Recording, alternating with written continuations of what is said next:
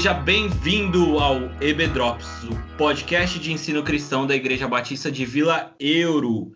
Eu sou o Lucas e depois de aprender sobre vocação durante 10 episódios, eu estou convicto, eu não fui chamado para trocar fraldas. Antes de tudo, que eu Ale, e só pensando nisso, não é uma questão de vocação, nem de dom, nem um talento, é uma coisa que você desenvolve com o tempo. Fralda a gente aprende a trocar. É necessidade mesmo. Né? É uma necessidade que você aprende a trocar. Mas lembrando de vocês de um texto bíblico de Filipenses 1:6, meus queridos, eu estou convencido de que aquele que começou boa obra em vocês, ele vai completá-la até o dia de Cristo Jesus.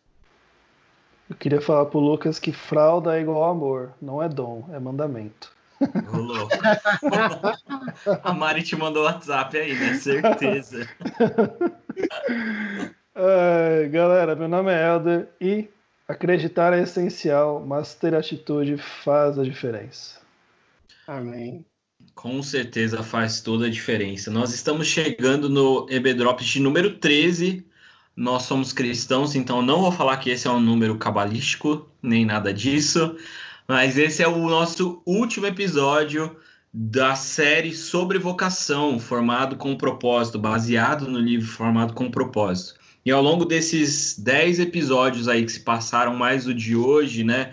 Acredito que você aprendeu bastante coisa, você avaliou aí as suas ações, os seus dons, quais são as suas paixões, suas habilidades naturais, o seu jeitão de ser. Mas o principal que a gente quis trazer para você nesse período é permita que Deus complete a obra dele em você. E hoje nesse fechamento, a gente quer falar muito sobre isso, sobre o seu potencial pleno, e ele só vai ser pleno quando você de fato estiver colocando o seu propósito, a sua vocação nas mãos de Deus. Então hoje nós vamos falar sobre disciplinas espirituais e eu vou usar outra, outra forma de dizer, sobre hábitos espirituais. Porque no português essa palavra disciplina ela já ficou bastante carregada de muita coisa. Então nós precisamos ter hábitos espirituais que vão nos levar para mais próximos de Deus, né? E então hoje vai ser mais um bate-papo até do que perguntas e cada um de nós aqui elencou algumas sugestões para que você desenvolva de fato seu potencial pleno. E a sugestão que eu tenho para vocês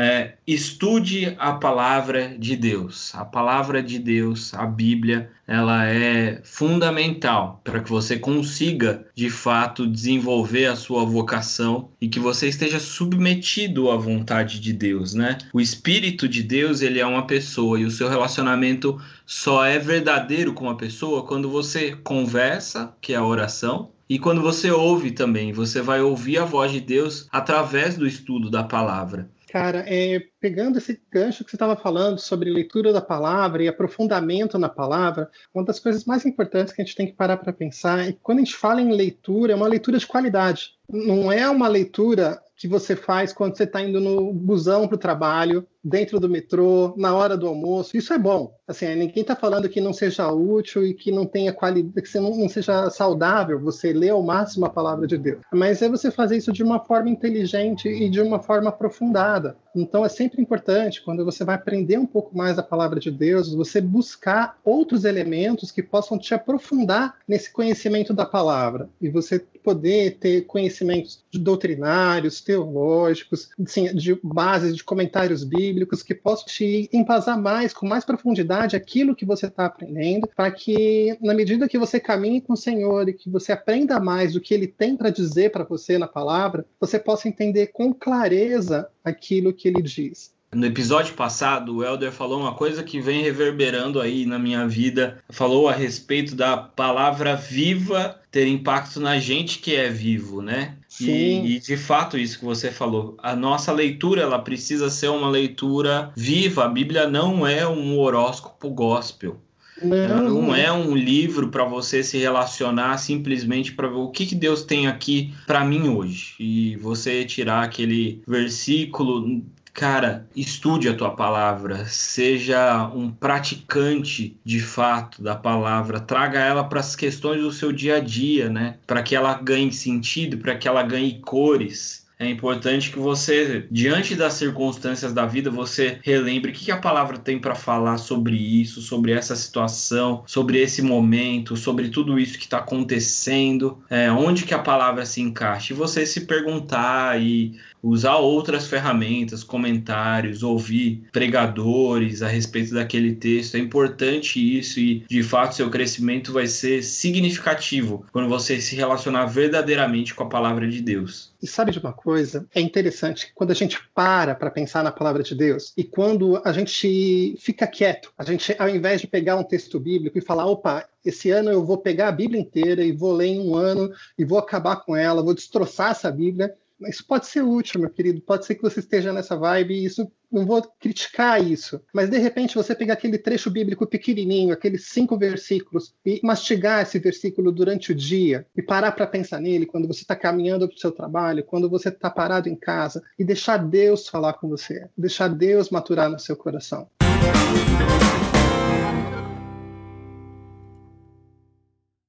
Compartilhando um, pequeno testemunho pessoal. Quando chegou em, começo de 2014, eu e minha esposa, a gente tinha que fazer uma escolha muito delicada sobre se a gente ia fazer um procedimento de fertilização para termos um filho ou não.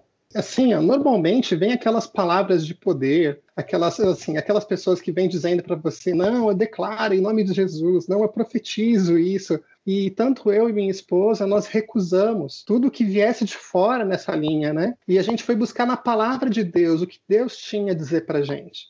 E, e, o que foi assustador é que quando a gente estava debruçado na palavra, estudando a palavra em conjunto, né, Deus foi trazer para a gente aquele texto de Daniel, Sadraque, Mesaque e Abednego. Quando eles se enfrentam com o rei Nabucodonosor, eles não dobram os joelhos, eles falam: olha, se Deus quiser, ele vai abençoar, se ele não quiser, ele não vai abençoar, mas ele continua sendo Deus.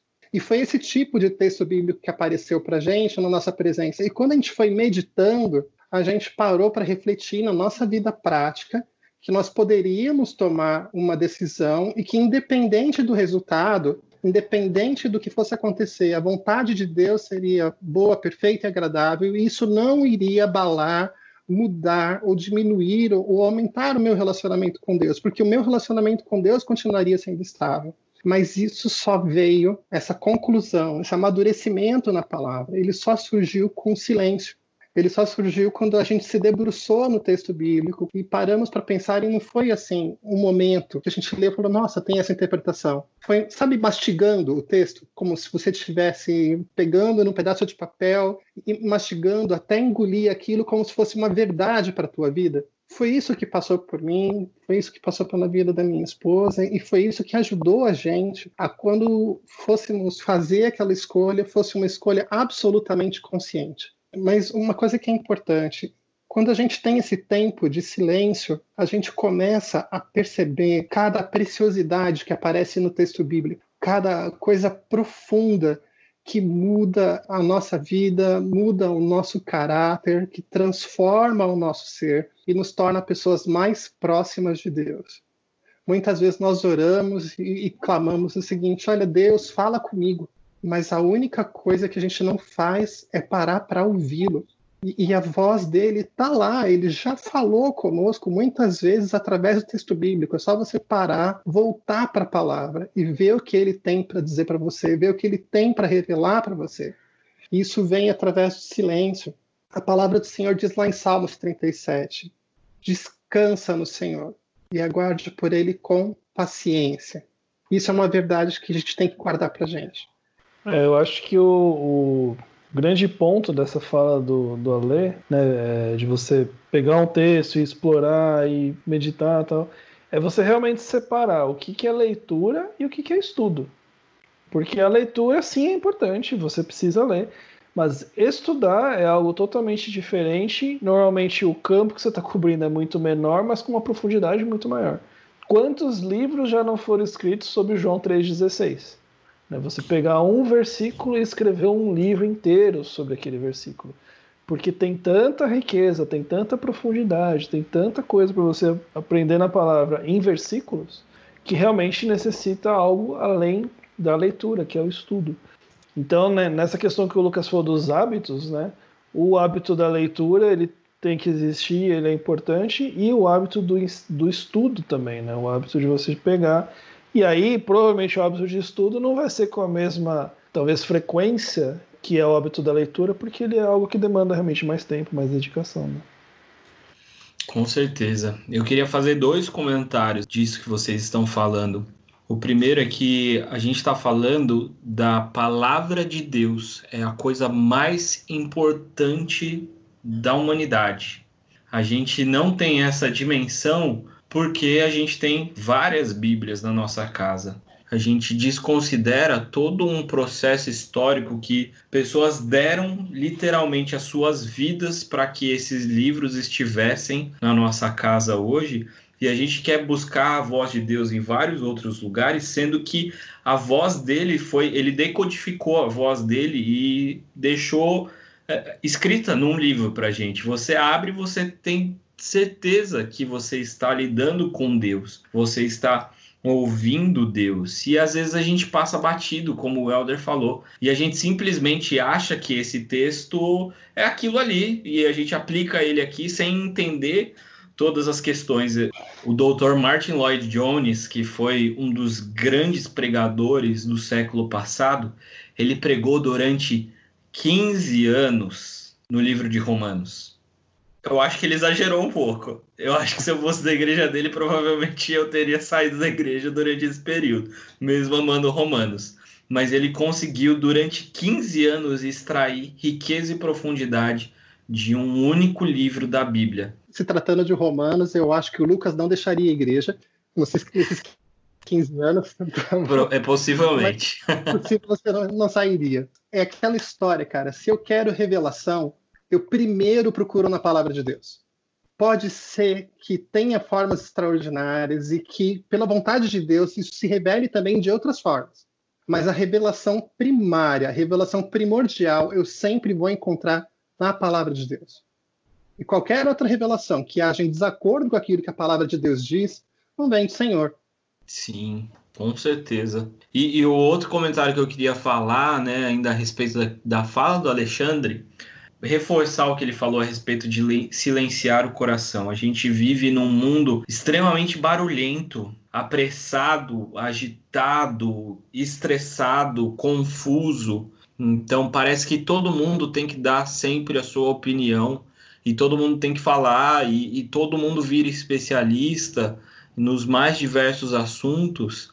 E acho que a Bíblia, a própria palavra do Senhor, ela lembra para a gente lá no Salmo 46, que o Salmo 46 ele está falando sobre guerra, e a guerra é barulhenta, a guerra é confusa, a guerra é estressante. E é nesse salmo de contexto de guerra que o Senhor diz: Aquieta, aquietai-vos e sabei que eu sou Deus. É necessário de fato esse silenciar do nosso coração, silenciar da nossa mente e falar: Senhor, eu não sei o que está acontecendo, eu não sei para onde as coisas vão, então ministre em mim. É, é tempo de se acalmar, a gente precisa disso.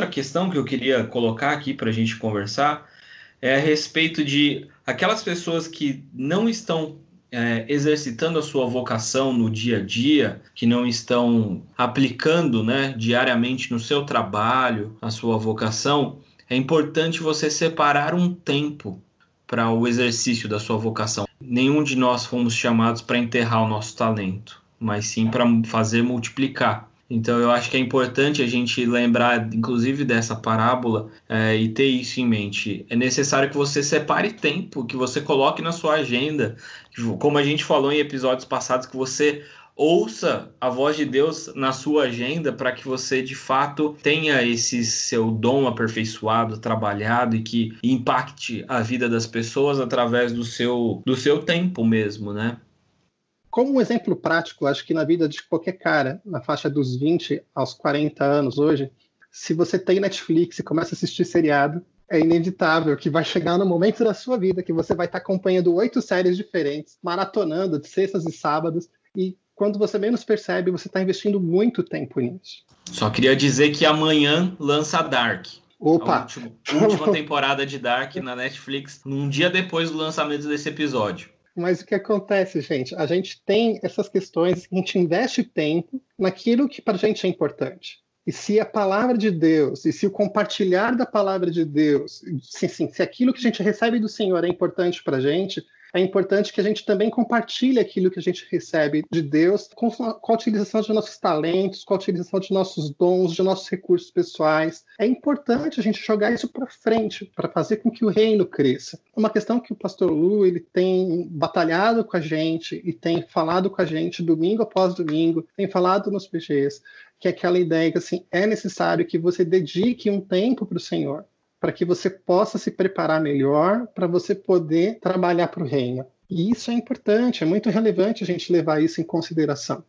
Então, eu acho que a, a chave aqui é a questão que é o seguinte: é, você só tem tempo para aquilo que você dá importância. Então, assim, o que, que é importante para você? Pô, minha família é importante, meu trabalho é importante, o meu serviço ao meu senhor tem que ser importante também. Então, assim, se não tá faltando, se tá faltando tempo, né, aliás, precisa rever alguma coisa, tá? De repente você tá vendo série demais, de repente, é. de repente você tá servindo em algo que você não deveria servir, que acontece isso também. Muitas vezes a gente tá sem tempo de cumprir o nosso chamado, porque a gente tá pagando um monte de incêndio na igreja de coisa que não era pra gente estar tá fazendo, né? E aí hum. você fica frustrado porque você faz o que você não gosta, e ainda não faz o que você tinha que fazer e fica sem tempo também. Então, entra muita questão de da gente se organizar também para servir com o melhor que a gente tiver.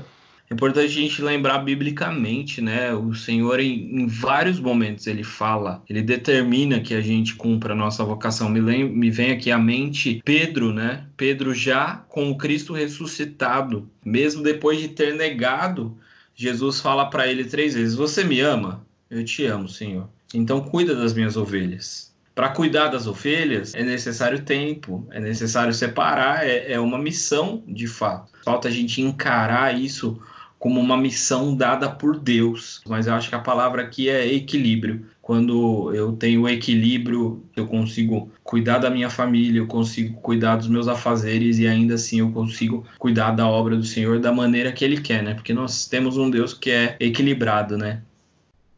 Amém. É, pegando um, um, gancho, né, eu, eu, lembro de um dos nossos primeiros episódios que o Elder falou, que é num papo dele com a esposa, que a esposa falou para ele que falar que me ama é muito bonito, mas lavar a louça é, é sensacional. Essa ideia a gente também pode aplicar para o reino, a gente falar que ama o Senhor, a gente falar que ama Jesus e que gosta dele e que se sente amado por ele, isso tudo é muito bonito mas meter a mão na massa para o reino do Senhor, para poder fazer o, o, reino de Deus se desenvolver, isso é o essencial. É, assim a gente consegue demonstrar muito mais o nosso amor ao Senhor Jesus do que com meras palavras dentro do louvor.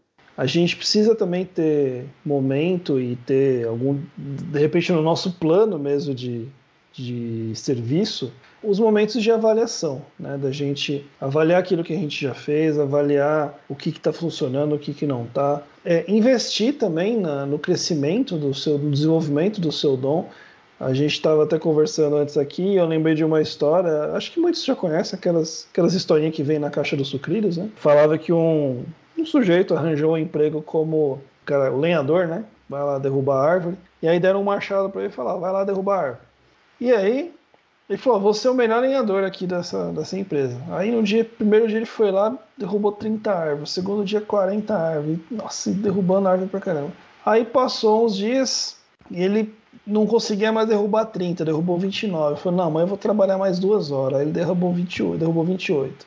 E no outro dia, não, eu preciso fazer 12 horas de trabalho. Ele derrubou 25. Cara, eu fico, fico, fico e só derrubo menos árvore, né? Aí veio um linhador ancião e falou: Olha, você tá afiando o seu machado? Porque se você só vir derrubar a árvore, meu filho, não adianta. É, você precisa separar um tempo para afiar o machado, para que você continue performando o melhor possível. Que, que raios isso tem a ver com o nosso ministério, com nossos dons e nossos talentos? Você precisa se manter desenvolvendo o seu dom, o seu talento. A proposta do nosso episódio hoje é falar de, de você exercer o seu potencial. Né? Então, assim, eu estou realmente exercendo meu potencial, o que, que eu preciso para exercer meu potencial? Então, assim, E entra tudo isso que, que os meninos já falaram, que a gente conversou aqui, de você estudar, de você silenciar, de você realmente separar o, o tempo para você exercer o seu talento e fazer as avaliações, fazer as medições, digamos. Né? Parece meio papo de coaching, mas não é. É a gente realmente saber para onde a gente está indo. Acho que a chave da, da questão aqui é essa: é saber para onde está indo, para onde a gente tem que ir e realmente fazer isso é, na dependência e na vontade de Deus.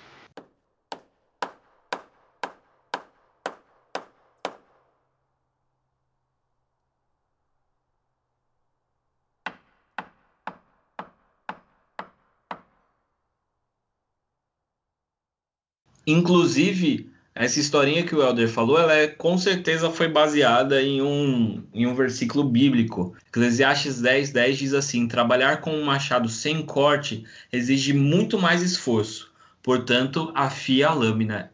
Esse é o valor da sabedoria, ela o ajuda a ser bem sucedido. Eu acabei de ler aqui na nova versão transformadora. Então, você quer o segredo do sucesso? Para tudo, não necessariamente só para sua vocação. Você precisa afiar a sua lâmina, você precisa se capacitar.